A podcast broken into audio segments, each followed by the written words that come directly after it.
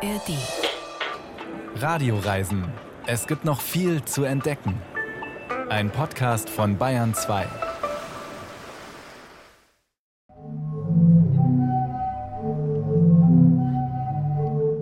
Seltsame Klänge sind das, tief schwingend, irgendwie harmonisch und ein bisschen schräg. Der Rhythmus ändert sich ständig ganz leicht, eine faszinierende Art von Musik.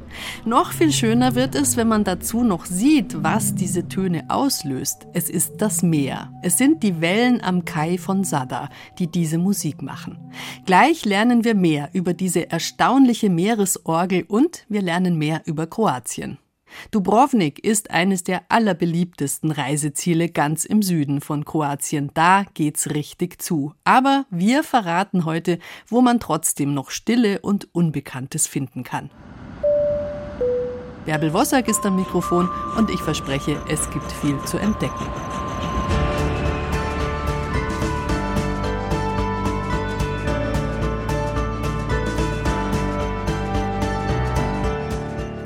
Dubrovnik ist so schön, dass man es eigentlich kaum glauben kann. Wie aus einem Film sieht die Stadt aus, mit einer kompletten Stadtmauer außenrum, ein kleines rundes Meer aus Stein und roten Ziegeldächern. Die Straßen und Gassen so alt, dass der steinerne Boden spiegelglatt geschliffen ist von all den Menschen, die hier viele hundert Jahre lang durchmarschiert sind. Das sieht nicht nur aus wie eine mittelalterliche Filmkulisse, es ist auch eine. Viele Szenen der mega erfolgreichen Fernsehserie Game of Thrones wurden in Dubrovnik gedreht. Nicht nur für Fans der Serie lohnt es sich, diese Orte zu erkunden. Mit einer Game of Thrones Tour lassen sich verborgene Ecken von Dubrovnik entdecken. Felicia Engelmann liebt beides, die Serie und die schöne Stadt an der Adria.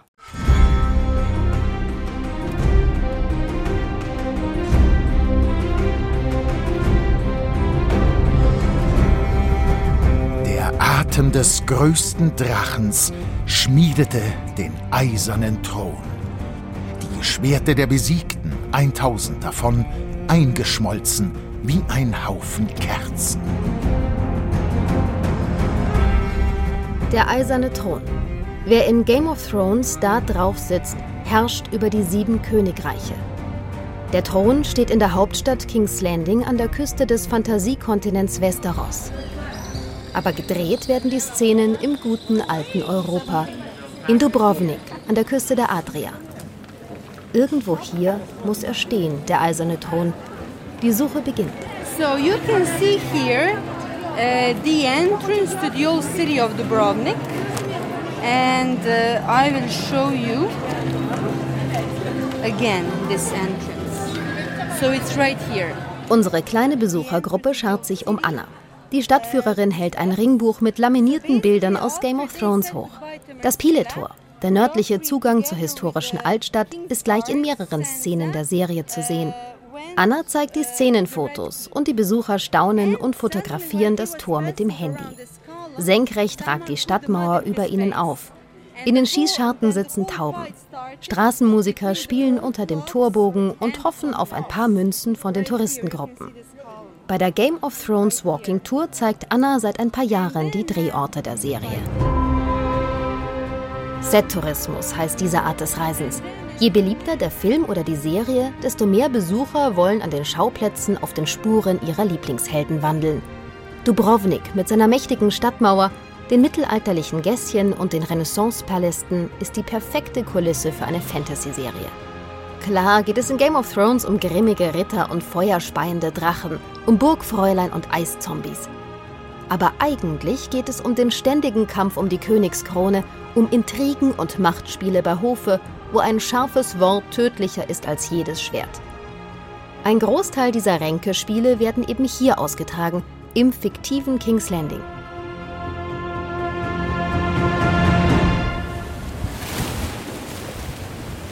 Wurde die erste Staffel noch fast ganz im Studio gedreht, entstanden große Teile der zweiten bis zur fünften Staffel in Dubrovnik. Zum Beispiel die Schlacht von Blackwater, das dramatische Finale der zweiten Staffel. You can see right here, very Centurion. So they're observing, analyzing everything, preparing. So you can see here the artificial part. It's amazing. Yeah, it is, right? Die Bucht von Blackwater ist auch in der Realität beeindruckend. Während Anna erklärt, von welchen Aussichtspunkten aus die Filmkrieger die anrückenden Schiffe ihrer Feinde beobachten, rollt das Meer in die Bucht. Die ist eingerahmt von hohen, schroffen Felsen. Nur ein paar Büsche und Kakteen können sich daran festkrallen. Mächtige Wehrtürme thronen darüber. Seit dem 15. Jahrhundert schützen sie die Stadt. Es fällt der Fantasie leicht, sich hier Schwertkämpfer und Kriegsschiffe hineinzudenken. Einen steilen Stufenweg geht es hinauf zur höheren der beiden Festungen, Lovrienaz. In der Serie heißt sie The Red Keep, der Rote Bergfried. Es ist die Burg des Königs, wo der eiserne Thron steht. So this was the Red Keep. And now I will show you. You see? This is the arch. And this is the arch straight down. Hier sind die Fotos aus Annas Buch besonders wichtig. Sie zeigen, wie viele unterschiedliche Szenen dort gedreht sind. Das verwinkelte Vor ist innen kahl und leer. Erst mit Requisiten und Computertechnik wird daraus eine Fantasy-Welt. Vom eisernen Thron jedoch keine Spur. Der einzige, der heute hier oben Hof hält, ist der mürrische Kartenverkäufer in seinem kleinen Kabuff am Eingang. Manche Ecken und Portale erkennen auch die Fans erst mit Annas Erklärungen. Und das will etwas heißen. Denn viele können fast alle Szenen und Dialoge auswendig. Der Stadtrundgang ist für sie der Höhepunkt ihrer Dubrovnik-Reise. Zwei Schwestern aus Kalifornien sind dabei, eine Studentin aus Peru, ein junges Paar aus Großbritannien. Die Peruanerin findet es toll, dass die anderen ihre Begeisterung für die Serie teilen.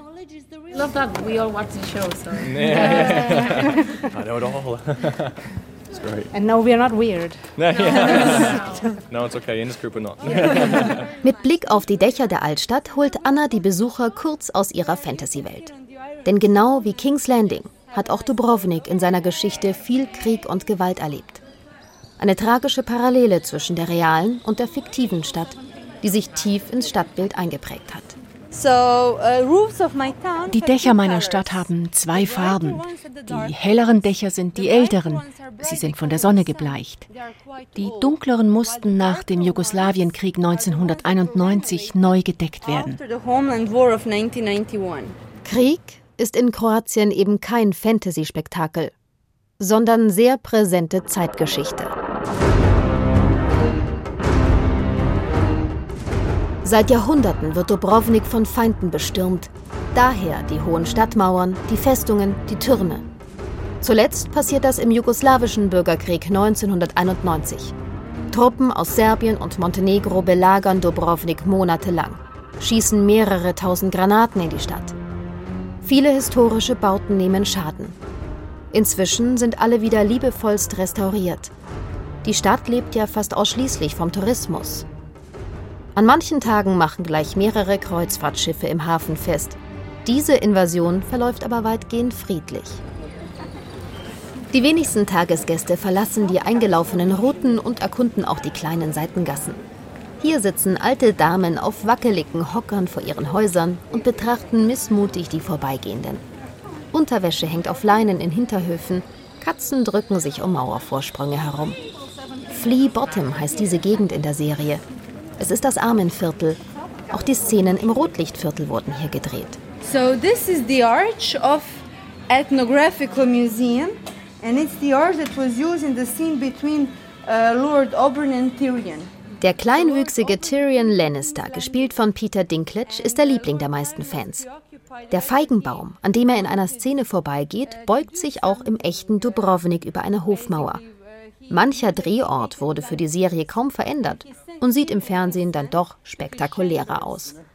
So lehrt einen der Stadtrundgang auch auf kleine verschlafene Ecken zu achten. Dabei wartet ein paar Hausecken weiter schon der nächste Höhepunkt.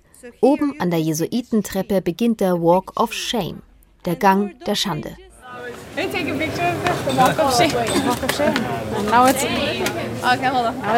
Pizza.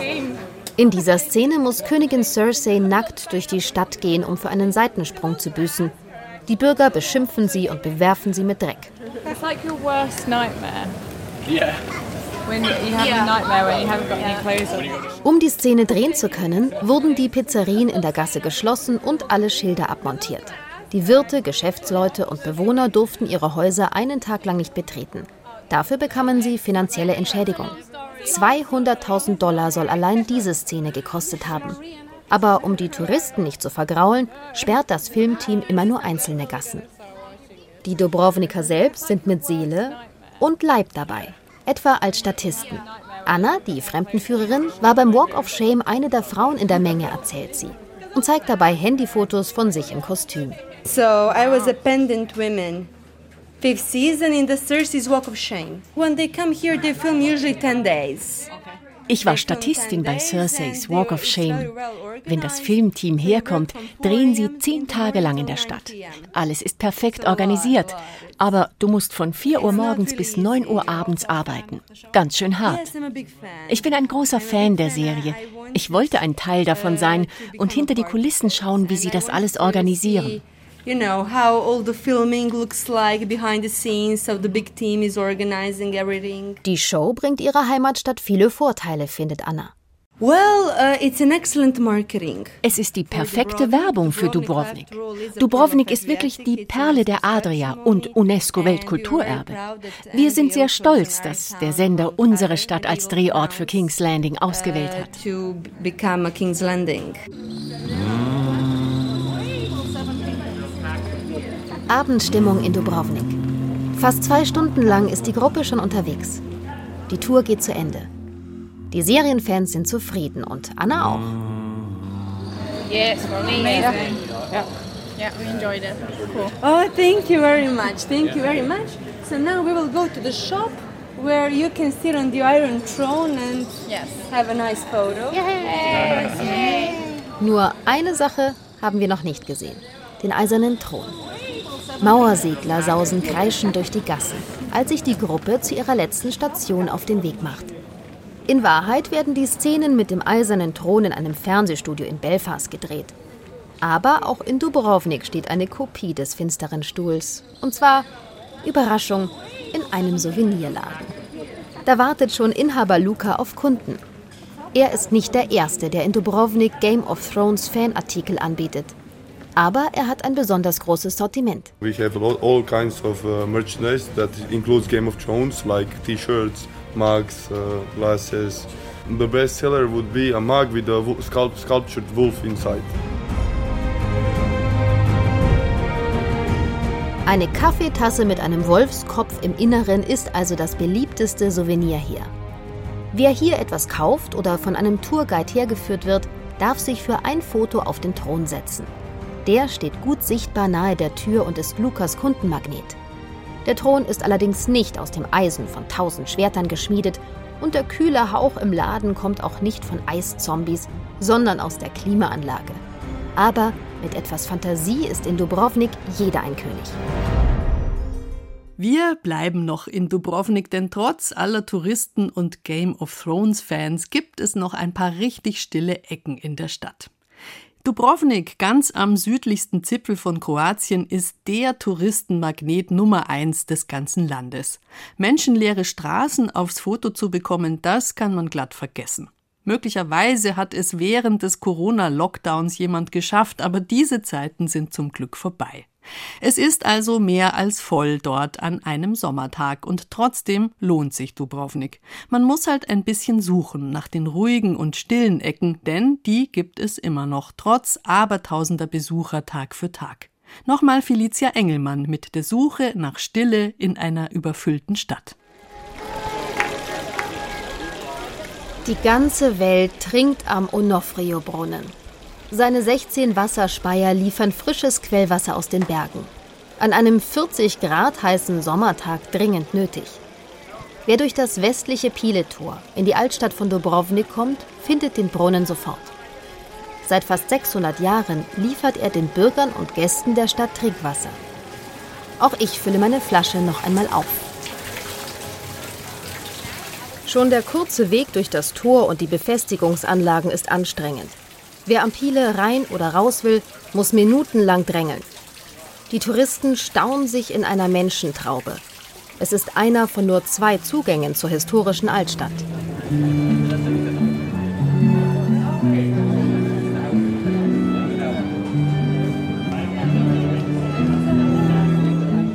An manchen Tagen überrennen 15.000 Ausflügler von Kreuzfahrtschiffen die Stadt.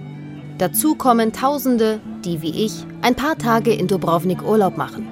Dazu kommen die Tagesgäste aus umliegenden Resorts, die mit Autos und Bussen angekarrt werden. Auf 1,5 Quadratkilometer Altstadt drängeln sich an schönen Sommertagen wie heute an die 25.000 Touristen. Ich dachte, ich mache mir ein paar ruhige Tage in Dubrovnik, aber ich werde wohl erstmal nach der Ruhe suchen müssen. Silencio, Stille, steht auf einem Schild am Eingang zum Dominikanerkloster. Das Kloster verbirgt sich zwischen der inneren und der äußeren Stadtbefestigung. Bis hierhin schaffen es nicht allzu viele Besucher. Die gotische Kirche ist sogar leer und atmet Schweigen. Der Kreuzgang ist eine kleine Oase im Getümmel. Hier auf einer Bank unter dem Bitterorangenbaum zu sitzen und die Gedanken schweben zu lassen, ist wunderbar. Bis doch ein paar Touristen den ruhigen Moment mit Selfie-Sticks zerstören. Im Kloster treffe ich Stjepan Radic. Er ist Priester und Theologe aus Zagreb und verbringt ebenfalls ein paar Urlaubstage an der Adria. Mit ihm setze ich mich im alten Hafen auf eine Bank und sehe den Touristen zu, die dort Eis essen. Stjepan Radic hat seine ganz eigene Art des Reisens entdeckt. Er wohnt grundsätzlich in Klosterzellen. Dort findet er, was er braucht. Ja, mein Urlaub ist eben einfach einsam zu sein, weil ich eben daran gewohnt bin, äh, ein gutes Buch Erholung sozusagen. Und seit zehn Jahren mache ich meinen Urlaub in den Klostern. Man hat schon ein Gefühl, dass dort eine Tugend der Mäßigkeit herrscht. Also was das Essen, was das Trinken, was das überhaupt eben insgesamt das Leben betrifft. Einsamkeit findet der Mensch in der Altstadt von Dubrovnik tatsächlich nur hinter Klostermauern. Stjepan Radic blickt auf das kosmopolitische Gewimmel am alten Handelshafen, nimmt einen Schluck aus seiner Eisteeflasche und erklärt, warum zu viel Trubel nervt, wenn man sich erholen möchte. Die menschliche Seele braucht einfach eine Ruhe. Wir leben, Philosophen würden sagen, in einer Kakophonie, Vierstimmigkeit, wo man nicht mehr gar fähig ist zu hören. Das ist das Wichtigste.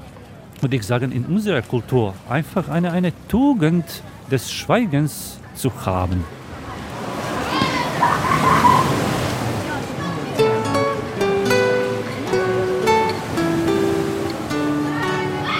Die Sonne gießt goldenes Licht in die schmale Bucht. Familien aus den umliegenden Häusern genießen den Feierabend. Sie lagern auf einer Betonterrasse, die wie ein Schwalbennest an den Felsen klebt. Kinder klettern die schroffe, nahezu senkrecht aufragende Klippe hinauf und springen kreischend ins Wasser. In die Felsen gebaut ist eine Strandbar mit Strohdach. Der Zugang zur kleinen Badebucht liegt in einer steilen Gasse im Viertel Piele außerhalb der Altstadt. Dieser Wohlfühlort ist schwer zu finden und doch voller Leben. Auch Nonnen aus dem gleich oberhalb der Bucht gelegenen Kloster der Dienerinnen der Barmherzigkeit kommen hierher und blinzeln in die Sonne. Eine von ihnen ist Schwester Floriana. Juli und August gibt es weniger Ruhe in Dubrovnik. Man muss irgendwo suchen, äh, Ruhe zu finden. Und ich glaube, in unserem Kloster finden wir nicht so viel, aber finden wir schon Ruhe. Mindestens ein bisschen abends oder nachmittags. Wenn die, wenig, wenn die Leute am Strand sind oder wenn die irgendwo verreisen, dann finden wir hier wirklich eine, eine schöne gute Ruhe. In die Altstadt mag sie im Sommer gar nicht mehr gehen, sagt Schwester Floriana. Schon das Gedränge am Tor ist ihr zu viel. Seit 50 Jahren lebt die gebürtige Bosnierin in verschiedenen Klöstern. Viele Jahre hat sie in Niederbayern in der Altenpflege gearbeitet. 2015 ist sie nach Dubrovnik gekommen.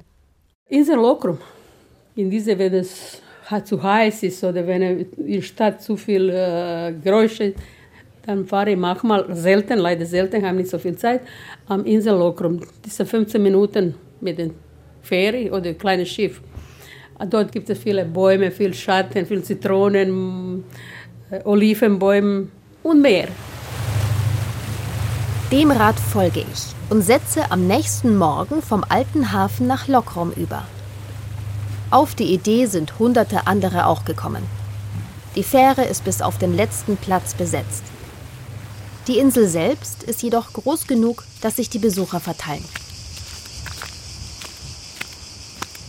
Verwunschene Wege meandern durch die Wälder. Eine Zypressenallee führt zu einem verlassenen Vor.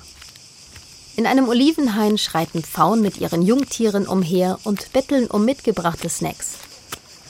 In den Pinienwäldern singen die Zikaden. An einem kleinen See treffen sich dann alle Besucher wieder. Das sogenannte Tote Meer ist ein Salzwassersee.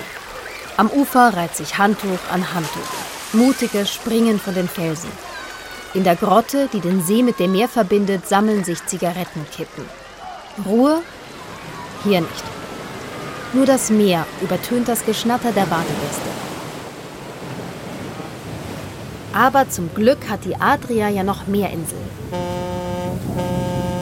Vom Hafen Grusch startet ein wackeliges Holzboot zu drei kleinen Inseln.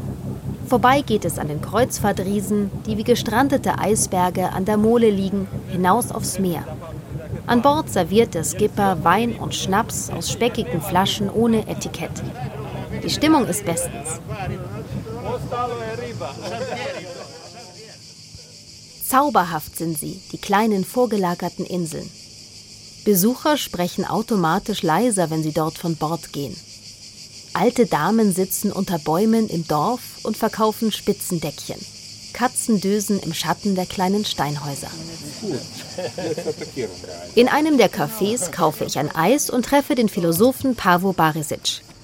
Wir sind auf der größten der Elafiteninseln, Insel Schipan. Es gibt jetzt nur ungefähr 450 Einwohner. Es gab bis vor einem Jahrhundert hier 7000 Einwohner. Also inzwischen ist es ziemlich wüst geworden und äh, leer und man kann viele Strände finden, viele Plätze, wo man wirklich Ruhe finden kann. Und natürlich andere Inseln wie Insel Kolocep oder Insel Lopud. Und was ich am meisten empfehlen würde, das ist also dann die Insel Mlet, Meletos, äh, nach dem griechischen Ursprung. Es ist ein heißer Tag und der Weg führt bergauf. Obwohl wir langsam gehen, kommt Pavo Barisic ein wenig aus der Puste. Aber im Spazieren über das Leben zu sinnieren, das kommt dem Paradies eines Denkers ziemlich nahe. Man braucht also äh, auch in dieser Welt, wo viele Medien die Aufmerksamkeit zerstreuen, man muss irgendwie äh, den Weg zu sich selbst finden können. Und das wussten auch die alten Philosophen. Wenn man Seneca oder Cicero liest, findet man immer dort viele Stellen, wo sie gerade zur Ruhe, zum Nachdenken rufen. Nach einem Tag auf den Elafitischen Inseln, einem Tag voller Zikadengesang und Meeresrauschen, geht es mit Schlagermusik zurück zum Festland. Ich bin ausgeruht, müde gesund, weich gebadet und versöhnt mit Dubrovnik. Felicia Engelmann hat uns an die verborgenen, unbekannten und stillen Ecken von Dubrovnik gebracht. Dubrovnik ist unangefochten die Nummer eins in Kroatien, was die Beliebtheit bei Touristen angeht. Und natürlich ist die Stadt wunderschön. Aber ich bin ja erklärte Anhängerin der zweit- oder drittschönsten Stadt und deshalb kann ich einen Besuch in Sada wärmstens empfehlen. Auch dort gibt es Uraltes zu besichtigen, die Donatuskirche aus dem 9. Jahrhundert zum Beispiel. Da wurden diverse römische Säulen und Steine, die ohnehin rumlagen, einfach mit eingebaut. Dieses runde, innen und außen schneeweiße Gebäude hat eine ganz besondere Ausstrahlung. Aber es gibt auch Modernes in Sada. Eine sehr freundliche Art der Moderne ist das, die sich da direkt am Ufer abspielt, an der steinernen Promenade. Breite und schmale Stufen führen ins glasklare Wasser. Man kann natürlich auch direkt reinspringen. Und das tun viele, Einheimische und Touristen, junge und alte, mitten in der Stadt. Aber das Ungewöhnlichste ist die Soundkulisse dabei. Seltsame, warme, tiefe Töne sind da zu hören. Was es damit auf sich hat, das erzählt uns Verena Meyer bei ihrem akustischen Stadtrundgang durch Sada.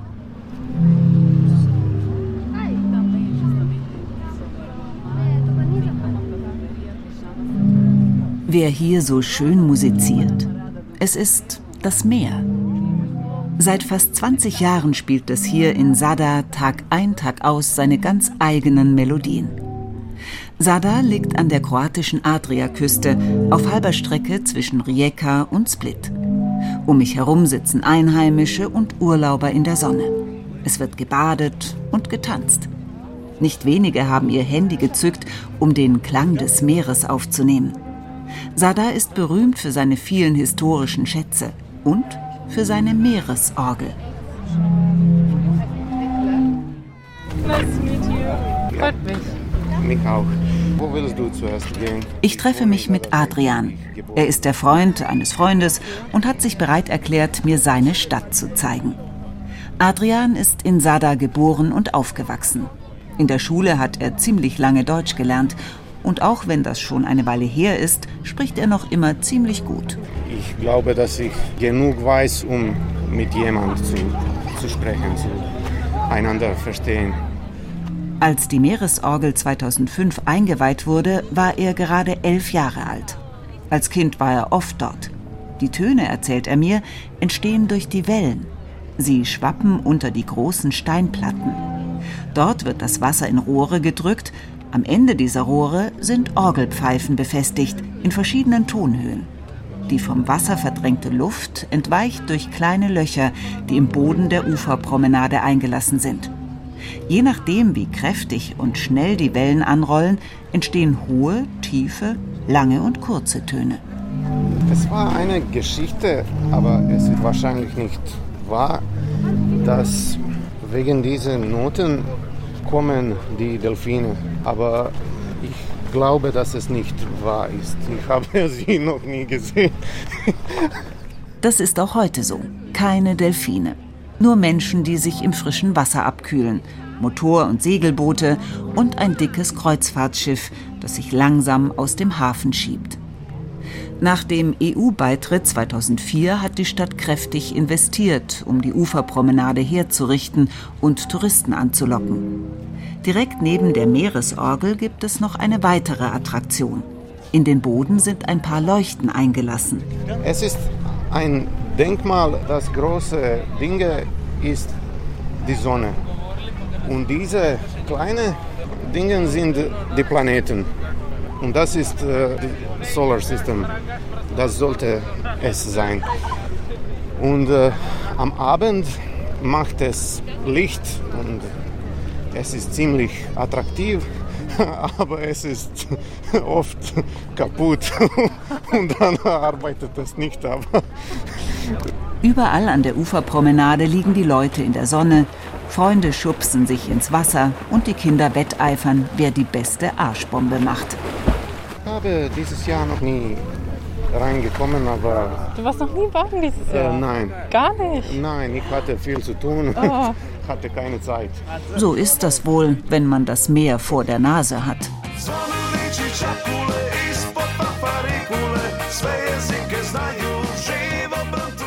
Ich kann es mir nicht verkneifen.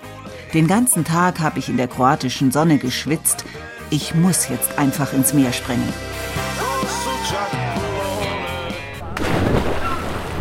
Adrian schaut mich etwas belustigt an. Diese verrückten Touristen, die in Unterwäsche ins Meer hüpfen. Aber das Wasser ist einfach herrlich. So erfrischend und wie überall in Kroatien glasklar. Jetzt bin ich bereit für die Stadt. Wir gehen zum Hauptplatz. Gleich zwei Kirchen stehen hier, aus weißen Steinen gemauert. Die vordere schaut aus wie eine riesige Tonne rund, kaum Fenster und mit schlichter Fassade. Direkt dahinter ragt der Glockenturm der Kathedrale hervor. Er erinnert mich an den schiefen Turm von Pisa, nur gerade und in eckig. Ich frage Adrian, ob er mir ein bisschen was zur Geschichte der Stadt erzählen kann. Klar, meint er. Bei dem Thema fühlt er sich aber sicherer auf Kroatisch. Dakle, Zadar je star nekih 3000 godina Prije na, najstariji stanovnici Zadra su bili Liburni, to je bilo jedno pleme die Stadt Sada wurde vor ungefähr 3000 Jahren von den Liburnern gegründet, einem alten Stamm, der später von den Römern erobert wurde. Sie haben die Stadt sehr stark geprägt. Man sieht noch Überreste vom römischen Tempel, der hier am Platz stand. Und auch dort in dem Museum kann man Reste ihrer Denkmäler besichtigen.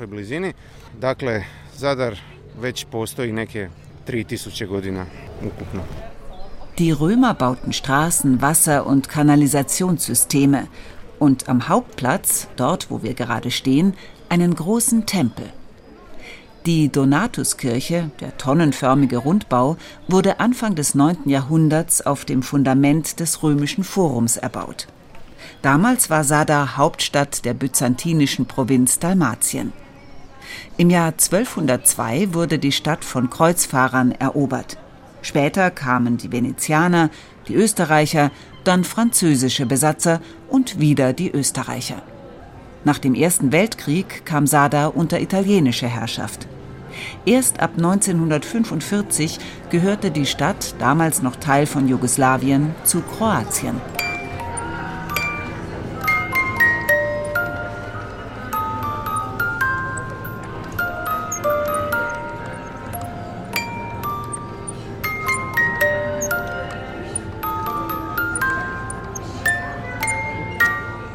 So klingt die kroatische Nationalhymne auf einer Mini-Orgel.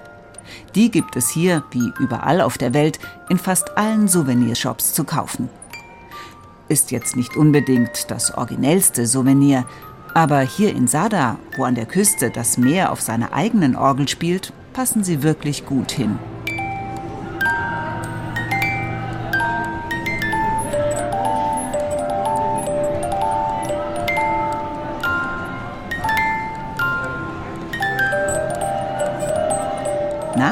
Wer hat's erkannt? Der Game of Thrones Hype, der jedes Jahr massenweise Touristen nach Dubrovnik lockt, macht auch vor Sada nicht Halt. Ganz so voll wie in Dubrovnik ist es hier glücklicherweise nicht, aber auch Sada ist bei Urlaubern beliebt. Die Tische in den Cafés sind voll besetzt. Familien, Paare und Reisegruppen schlendern durch die kleinen Gassen über die weißen Granitsteine, glänzend und abgeschliffen von den vielen Füßen, die in all den Jahren auf ihnen herumgetrampelt sind.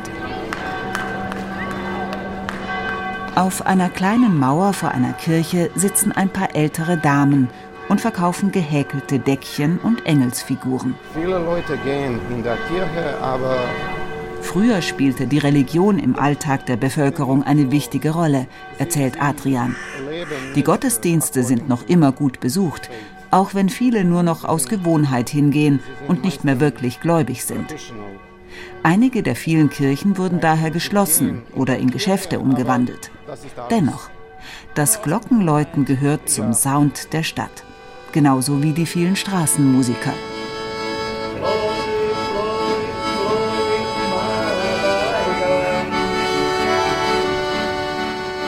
Traditionelle Musik wird in Kroatien sehr geschätzt. Wo immer es etwas zu feiern gibt, singen und musizieren die Menschen. Dieser ältere Herr hat mit seinem Akkordeon aber nicht nur klassische Volkslieder im Programm.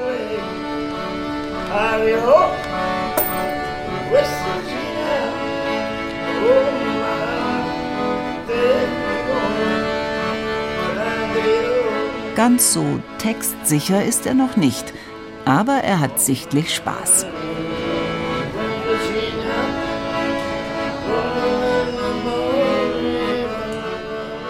Obwohl es schon spät ist, wollen wir noch zum Markt schauen. Hier kann man Obst, Gemüse, Fleisch, Eier kaufen. Als kleines Kind war Adrian hier immer mit seiner Oma einkaufen. Seitdem hat sich der Markt stark verändert. Viel Gemüse kommt heute vom Großmarkt. Nur wenige verkaufen noch Gemüse vom eigenen Feld, so wie dieses Ehepaar.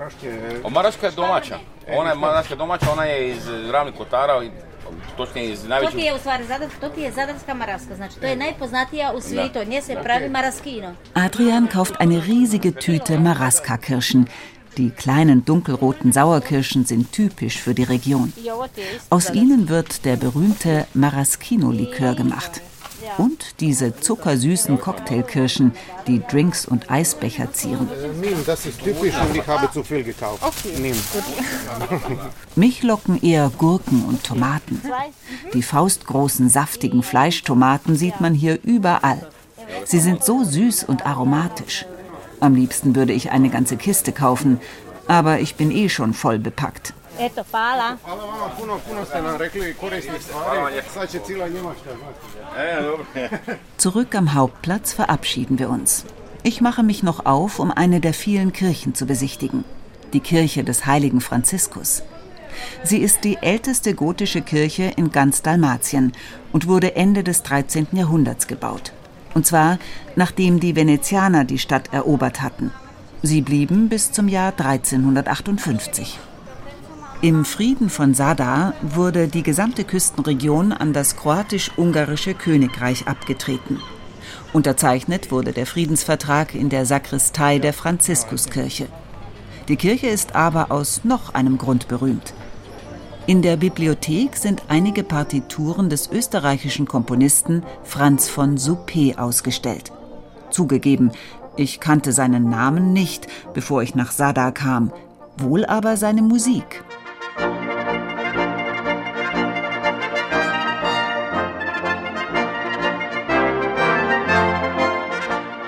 Das ist eine Ouvertüre von ihm, die leichte Kavallerie. Kommt sie noch jemandem aus der Kindheit bekannt vor? Sie ist in einem Konzert, dirigiert von Mickey Mouse persönlich, zu hören. Soupés Musik taucht auch in anderen Comics auf, außerdem in Schlagern und Popsongs.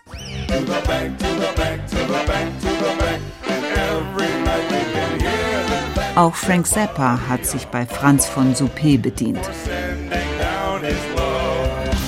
Suppé wurde 1819 in Split geboren.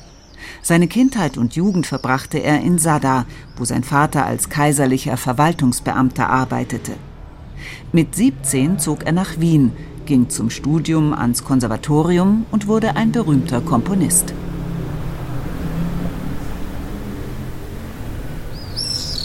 Die Kirche des heiligen Franziskus liegt etwas versteckt auf einem kleinen Hügel mit Blick aufs Wasser und die Meeresorgel. Nur wenige Besucher verirren sich hierher. Leider hat die Bibliothek, in der die Partituren ausgestellt sind, geschlossen. Macht nichts. Die Kirche mit ihren Rundbögen und der schattige Innenhof des Klosters sind auch wunderschön. Der Trubel der Stadt ist weit weg. Hier innen hört man nichts. Spontan bleibe ich zum Gottesdienst.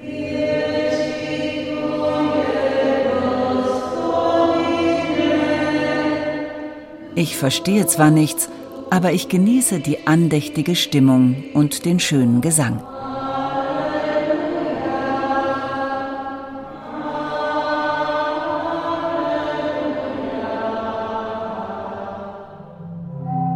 Spät abends gehe ich nochmal ans Wasser. Die Planeten am Boden sind erloschen. Wahrscheinlich ist die Anlage, wie Adrian prophezeit hat, gerade kaputt. Dafür leuchten die Sterne am Himmel. Und die Meeresorgel.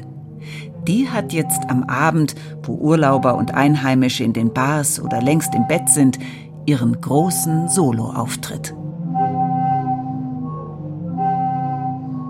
Sada in Kroatien, direkt am Meer. Von dort geht's gleich auf die vielen kleinen und größeren Inseln. Und für Sada nicht das Badezeug vergessen, auch wenn es ein Stadtbesuch werden soll. Das war unsere kleine Reise nach Kroatien. Für mich immer schönste Kindheitserinnerungen. Ich kann auch fast fließend Kroatisch, denn ich wurde immer losgeschickt, um den Kellner zum Zahlen zu holen. Und deswegen kann ich bis heute Molim Platite sagen und natürlich Hvala lijepo. Vielen Dank fürs Zuhören in diesem Fall. Im Radio und natürlich auch, wenn Sie uns per Podcast gehört haben. Den Radioreisen Podcast finden alle, die ihn noch nicht haben, jederzeit ganz einfach in der ARD Audiothek und überall, wo es Podcasts gibt.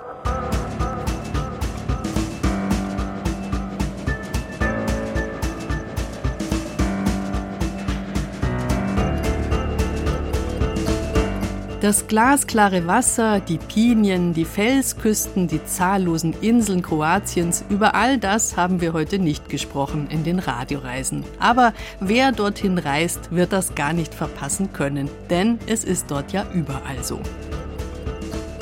Ich verabschiede mich mit der dritten Sache, die ich mir gemerkt habe aus meiner Kindheit. Nemma problema, vielleicht das kroatische Mantra schlechthin. Kein Problem kriegen wir hin. In diesem Sinne verabschiedet sich am Mikrofon Bärbel Wossack.